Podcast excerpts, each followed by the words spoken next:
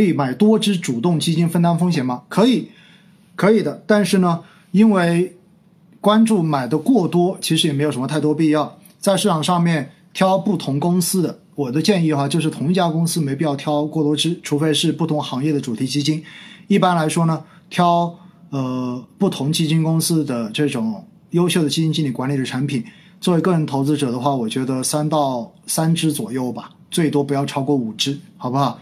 我觉得已经足够了。因为主动基的话，我真的觉得他要关注的东西太多了，包括基金公司的这种变化，包括基金经理有没有发生变更，其实都会影响到你是否还要继续持有这只基金。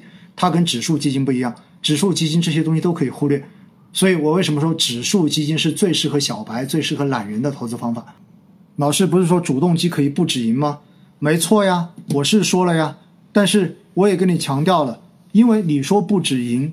你自己要问问自己，如果你这笔钱等到要用的时候，万一市场再低点，你是卖还是不卖？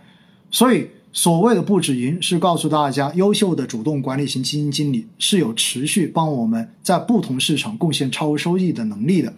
但是回过头来，我们自己的钱，我相信每一笔都是有投资期限的，所以你必须要结合你的期限来设定你的这一个理想的止盈线。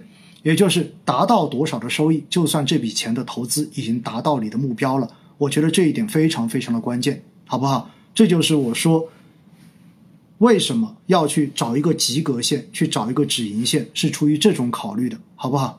我看到有人说，有很多机构都说明年要降低收益预期，您怎么看？确实哈，我也觉得明年大家要降低收益预期，为什么呢？因为偏股型基金连续两年它的一个。平平中位收益都已经接近百分之四十或者超过百分之四十，这在历史上面真的没有过的。这说明什么？说明有些东西现在已经太贵了。比如说大家说到的医疗，是包括现在的白酒，包括半导体等等这些板块，现在的估值都很高。所以明年就算市场不出现大的调整，但是明年。还想要有今年基金一年平均能够赚到百分之四十的收益的这种预期，我觉得大家要把这个预期往下调，因为如果大家想想看，平均都能够每年连续三年贡献百分之四十，这意味着什么？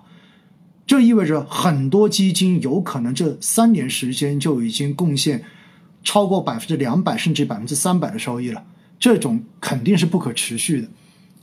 因此的话呢，我就提醒大家一定要注意点，明年我们真的可能要把我们的预期往下降一降，就是明年的市场很有可能不会像今年赚钱赚赚的这么爽，而针对那些今年投资还没怎么赚钱的朋友们，那我就更提醒你们要注意了，好不好？所以呢，反而在明年的市场，我觉得定投也许更加值得大家去坚持，那样的市场对定投可能更加友好一些。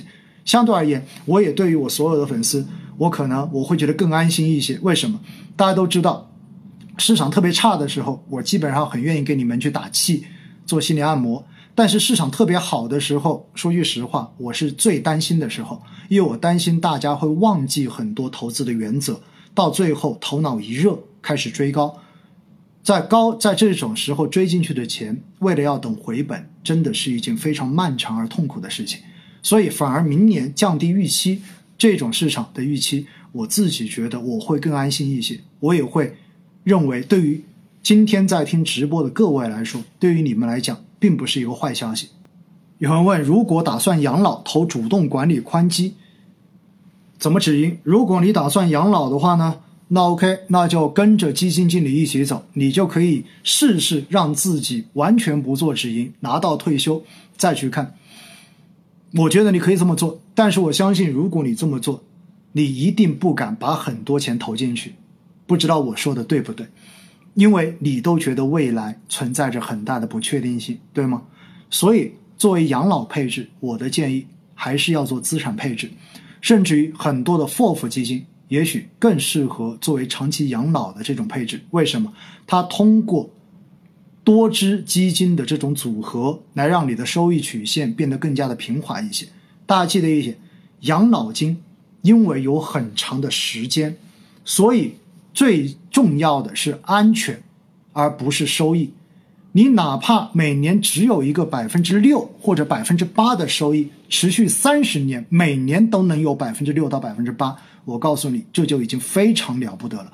所以，对于养老需求的朋友，我的建议选资产配置组合，就是真正的用股跟债去搭资产配置组合，做长期的坚持，让你的收益变得更加的平滑，这可能才是最佳的选择方式，而不是去赌某一只主动管理的这种。